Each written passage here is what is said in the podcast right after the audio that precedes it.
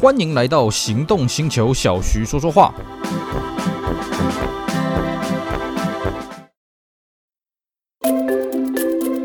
休旅生活新形态，国民皮卡中华 Zinger Pickup 就爱载着你和全副装备一起上山下海出游去，真正高承载、无所不在的七百公斤强悍货台，搭载 SCC 智慧防护系统，提供 FCW。BSW 等十五项主被动安全科技守护，外加优活舒适大空间，高 CP 值国民皮卡，只需国产都会车价格即可拥有，放肆修旅新高度，中华 Zinger Pickup 比你想的还厉害。Hello，大家好，我是 Celsius，非常高兴呢，又在这边跟大家空中聊聊天。今天呢，我们继续来跟各位介绍当年的经典车款。今天呢，我们要介绍的主角是 Honda Accord 第六代。好，这款车呢，在台湾这边呢，还有一个昵称叫做 K 九啊，因为这个五代是 K 七嘛，四代是 K 五啊，这个奇数呢就是雅阁，呃，这个偶数呢就是 Civic 喜美啊。那么我们今天呢，来跟各位介绍这个第六代的 Accord 啊。当然，呃，我们讲的这个主要是以这个美规为主轴了啊，因为呢，第六代的 Accord 开始呢，它已经完全区分出日规、美规还有欧规三个不同的这个车款了啊。我们知道呢，在这个第五代开始呢，Accord 这款车就区分成这个欧规还有非欧规了啊。那时候日规跟美规基本上还是一样的车型，但是呢，到了第六代，基于这个市场的区隔啊，开始分成日规跟美规了啊。主要的原因也很简单啊，因为美国对于这个五代的 Accord 呢，它的这个评价就是说，哎，这个车不错，但是呢，这空间不够大，而且呢，它的竞争对手不断的去拉大。比方说呢，它的最大的竞争对手就是 Toyota 的 Camry 了啊，这个同事超哥嘛啊，当然还有这个美国的这个 Taurus 了啊，这个 Taurus。毕竟，呃，是不一样的世界，我们暂时不讨论了。Camry 呢，它针对美国市场呢，开发了宽体车身啊，哦，所以从这个一九九一年的 Camry 开始呢，美国的 Camry 就跟日规的 Camry 不不一样。那么这一招呢，哎。的确成功了，因为成功的把阿科尔从这个冠军宝座把它给拉下来了啊，所以呢，Honda 他也觉得说，嗯，不行，我们要针对美国市场的胃口呢，去开发更大车身的这个阿科尔。可是反观过来啊，在日本国内呢，哎，因为这个泡沫经济在一九九三年彻底瓦解了，所以呃，日本当地的消费力是越来越弱了啊。你今天把一个这么大车身的东西呢丢到日本市场，这肯定是没人买了啊。所以呢，Camry 他也走了另外一个路线，就是啊，那我日本呢专门的窄车身，那外销的跟这个国内的版本基本上不一样。那雅阁呢，从第六代也开始玩这种策略了。另外一方面，在欧洲从这个第五代开始呢，啊，欧洲的 Accord 走了这个欧洲当地的规格，因为是跟这个 Rover 的六百一起开发了，在欧洲当地的这个反响还不错，所以呢，第六代开始呢，这个欧规也各自发展各自的啊，而且更厉害的是呢，在六代呢，甚至欧规还有逆销回这个日本啊，因为在六代开始呢，Accord 出现了所谓的 Type R，当然这是所谓的日规跟欧规了啊，那欧规的这个逆输回日本的版本呢，叫做 Euro R 了啊，当然在在这个我们的。亚洲啦，在这个美洲是没有这种东西的啊、那另外一个呢，在这个六代的 Accord 还有一个很重要的事情是什么？它开始在这个中国大陆这边就地生产了啊、就是所谓的广州汉达啊，这个后来现在叫做广汽汉达了啊、那它当时呢带起了很多的风潮。那这个我们在今天的节目的最后呢，也会跟大家提一下啊，这个当年这广州雅阁到底是怎么样席卷这个大陆的车坛的了啊、那么这一代的这个 Accord 呢，它还有另外一个变革是什么呢？它不只是有这个呃，我们刚刚讲的美规跟这个日规，还有欧规以外呢，它的 Wagon 版本呢不再停啊、呃，不再生产了。而且它的双门版本虽然说它有继续生产，而且它双门版不再外销回日本了啊、哦，双门版基本上就是供应这个美国市场，那还有这个澳洲市场。而且另外一个哦，这六代的 Accord 双门版呢，在这个时候也做了一个很大的变化。在此前呢，从三代开始推出的双门版，基本上都是四门版的双门化啊，基本上外观是一样的啦啊，当然有些细部上的差异。可是呢，从六代开始哦，它的车头没有太大的差异，车尾差异非常大。尤其呢是这个车尾灯啊啊，这个六代阿 Q 的双门版的车尾灯呢，搞得跟这个 NSX 几乎上一样的了哦。那七代之后呢，那个双门版的尾灯呢就各各走各的，只有车头稍微长得一样了哦。这也是它在这一代做了一个变革了哦。那我们刚刚讲。在六代的美规的版本呢，是比日规的大很多了啊、它算是从这个日规的这个 Inspire 去衍生的。那同样的，它在美国还有一个比较高级的双缸车，就是 Acura TL。那为了要考量这个后座的空间呢、啊，原本从这个三代开始的前后双 A 臂的悬吊 Double Wishbone 呢，在六代开始的这个美规的版本呢，改成后面是这个多连杆的哦，把这个空间给这个拉出来了啊、哦。那这个六代的 Accord 呢，是在一九九七年的八月发表了哦。那么轿车的规格呢，跟上上一代基本上是一样的，就是说所谓的 D 叉 L 叉 E 叉。L 叉 V 六跟 E 叉 V 六了哦，那双门的版本当然是没有 D 叉了哦，这个上一代是还有 D 叉，这一代就没有 D 叉了哦，其余都一样了哦。那而且还有一点值得一提是什么？上一代的双门版本并没有 V 六这个引擎啊，只有四门的才有二点七 V 六，但到了六代的双门呢，已经有 V 六的版本了啊。那当然，它这一代的引擎也做了一点进化啊，这个进化从原本上一代的这个二点二啊，进化到二点三，二点三 VTEC。那么 V 六呢，也从这个二点七进化到三点零啊，也都是 VTEC 啊。啊这个当然它是单凸了啊，不是双凸啊。那我们这讲的主要是美规这边了啊。那在海外的规格，当然各个市场不同，比方说像大陆呢，它一样保有二点零，那澳洲比较好玩了啊。澳洲的 Accord 呢，一开始是美国卖过去的啊，对不起，一开始是日本卖过去的啊。那么这个因为日币啊实在是升值的太太夸张了啊，所以在一九九九年开始呢，改从泰国卖过去哦。这个是有个指标性的意义是什么呢？其实泰国的巷达它起步的很早，可是到九零代后期呢，才逐渐的啊，在这个巷达的外销。版图上面占有一席之地。那现在呢，当然泰国的 Honda 是这个本田非常非常重要的外销的生产地了啊。那基本上呢，你像全世界的 Accord，除了美国以外啊，连日本的 Accord 现在叫做 Accord，呃，现在应该叫做 Ins，哎，现在应该叫做 Accord，对，都是从这个泰国卖过去的啊，这是值得一提的地方。那么 Accord 呢，在北美这样上市了之后呢，当然非常受欢迎，因为它的这个车身放大了很多，空间也释放出来了啊，又是获奖无数了啊。那么这个北美的版本呢，是在两千年的九月做了一次。小幅度的改款，那这一次的改款呢，其实外观上了比较明显，就是它尾灯尾灯上下颠倒了啊、本来这个方向灯、倒车灯是在上面，那刹刹车灯在下面。那这次小改款之后呢，把刹车灯往上丢，那么这个倒车灯啊跟这个方向灯往下丢了啊、这个变化比较大。内装也稍微有一点变化，但是很好玩的是，在台湾这边呢是没有跟进的，甚至在这个对岸的广广州阿康达也没有跟进了啊、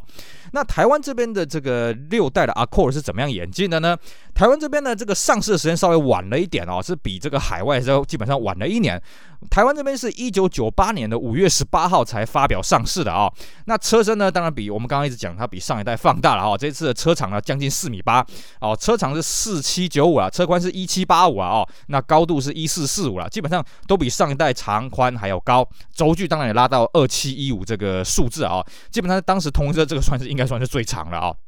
因为当时 Camry 还没有在本地生产，但是 Camry 在台湾呢，当时还算是这个进口车了啊、那它的主打的标语叫做“新精英车值”啊，而且还有一点。诉求就是它全车系已经全部 VTEC 了啊、跟这个后期的六代 Civic 啊、这个七代的 Civic 是一样的啊、全车就是 VTEC，所以它的型号呢，在台湾的型号叫做 V 叉 V 叉 A V 叉 E 啊，哦，那售价呢，这个开出来价格其实还不错了，这个车子放大那么多，哎，价格没有涨很多，V 叉入门款是六十九万八，V 叉 A 是七十五万八，V 叉 E 是七十九万八，哦，那么配备还算不错，可是呢，它一开始在台湾上市的做了一个很奇怪的一个呃这个产品布局。啊，怎么讲呢？它一开始只有黑内装，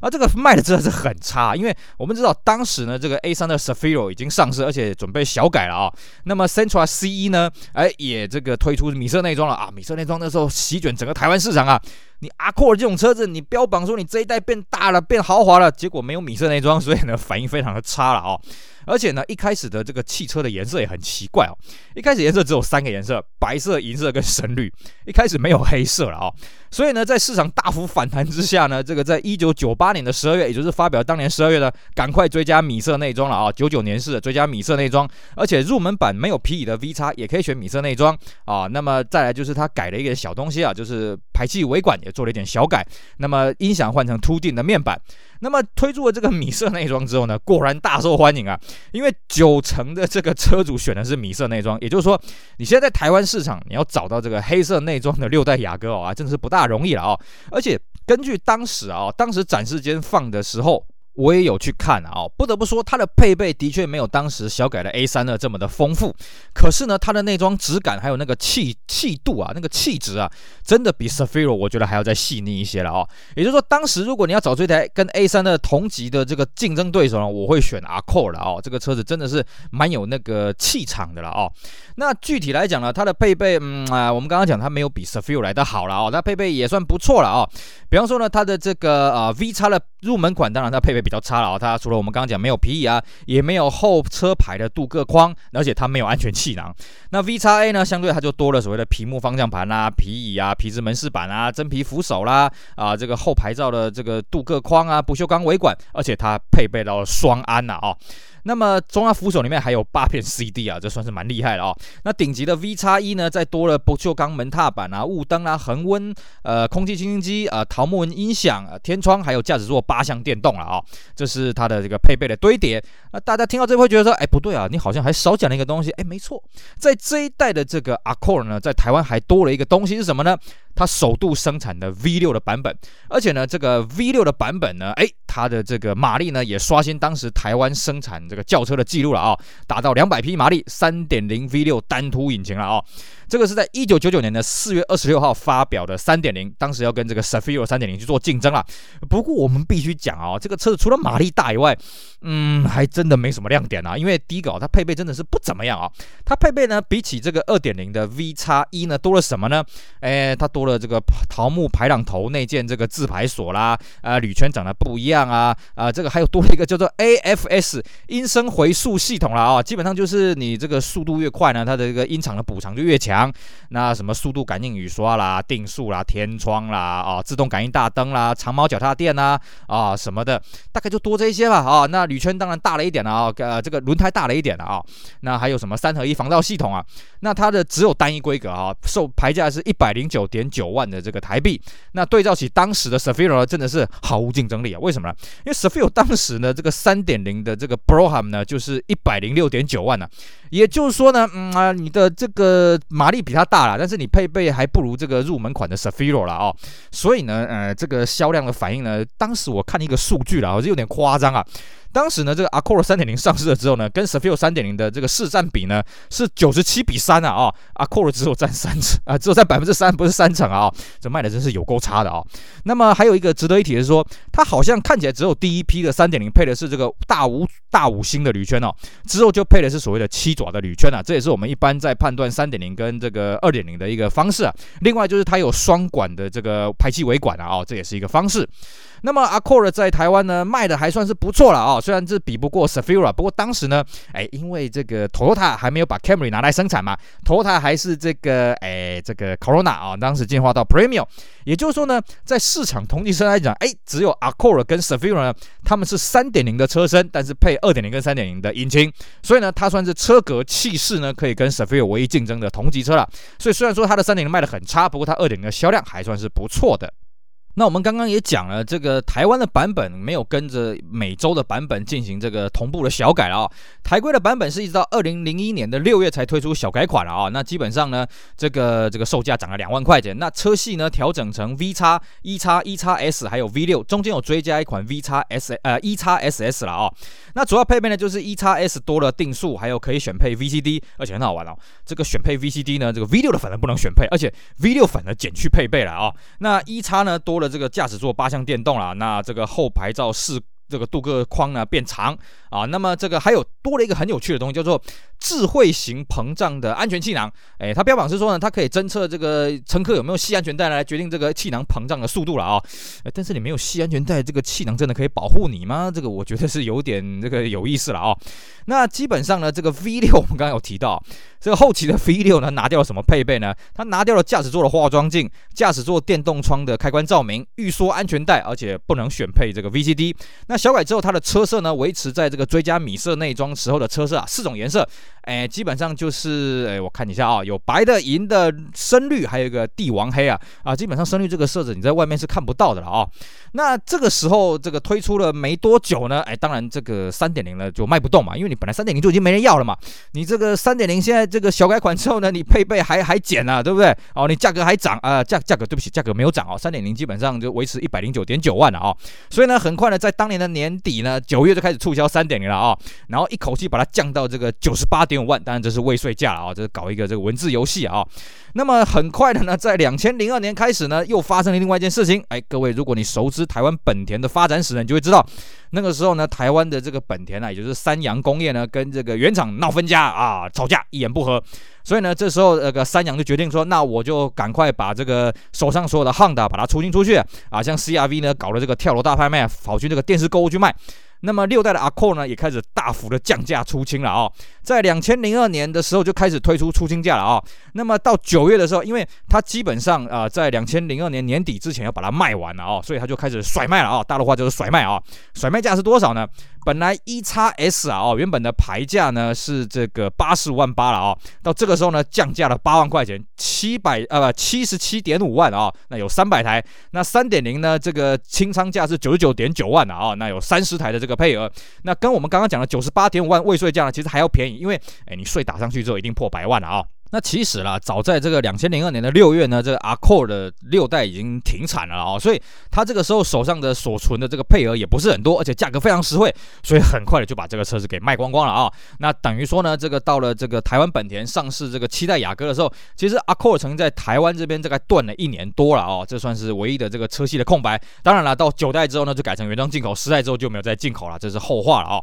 好，那在其实六代的时候呢，还有一个很有趣的一个东西可以跟大家补充啊，就当时呢，不只是有南洋本田在卖这个六代的 Accord 啦，当时呢，这个台湾的这个 Honda 的水货商，也就是顺义呢，它也有进口原装进口这个 Accord 了哦，在这个南洋发表之前呢，它有引进二点三 L 叉啊，当然是美规了啊，还有二点三 E 叉，甚至连三点零都有进了啊，而且它牌价真的是很神勇啊，二点三 L 叉呢报价是一百二十三万台币啊啊，那么 E 叉是一百三十九万台币啊，哇，这吓死人！那么 V 六呢？嗯，V 六算是有点诚意了哈，一百四十九万呢，比 E 叉贵了二点三 E 叉贵了十万块而已。但它配备真的是很糟糕了啊！这个大家去看美规就知道，这不能怪顺义啊。那比较厉害的是什么呢？顺义同步引进这个双门的六代的 Accord Coupe，而且呢，它价格跟四门是一样的哦。所以呃，据说了哦，顺义的双门是卖的比四门还要好了啊。这是我们台湾这边这个六代 Accord 的一些分分呃这呃这些发展了啊。那么最后呢，来跟大家补充一下，就是我们一开始跟大家提到了哦，这一代 Accord 在大陆开始生产，而且引发了这个大陆车界的非常大的震荡了哦。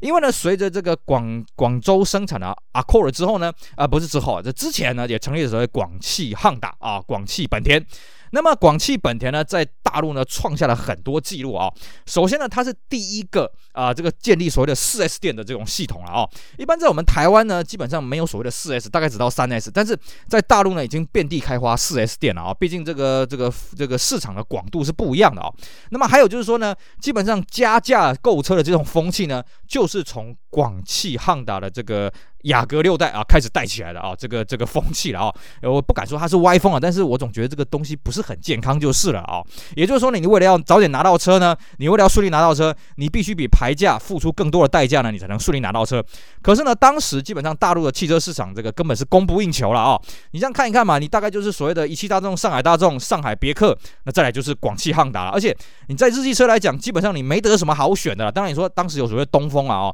东风的这种产品啊，其实在市场上，诶、比较落后，比较落伍一点呐哦。坦白讲，你以世代来说，它真的是比较落后。那么广汽呢这边，诶、它很有诚意的，它投产最新款的这个 Honda Accord，所以呢，这 Honda Accord 这边真是爆卖，而且各位它的价格是很贵的哦，你是可以去查一下，尤其它三点零的价格真是贵死人，但是照样卖得很好。当然三点零没有卖得很好，就是二点零跟二点三卖得非常的好哦。在当时的这个大陆的路上，你除了看到 Volkswagen、奥迪、别克，那就是看到 Honda，而且。当时 Honda 在大陆只有一款 Accord，它照样卖的下下叫了啊！这个在当时留下了一个非常深刻的印象，而且也奠下了这个 Honda 在大陆的坚实的这个产品形象啊，导致到后来的 Accord 七代啊、八代啊，哦，曾经有拿过这个单一车种的销售冠军啊，啊，这个曾经有拿下这个啊，不是，对不起，是同级车的销售冠军了啊，单一车种销售冠军应该是没有拿过了啊，这个口碑基本上就是从六代开始奠下的，因为。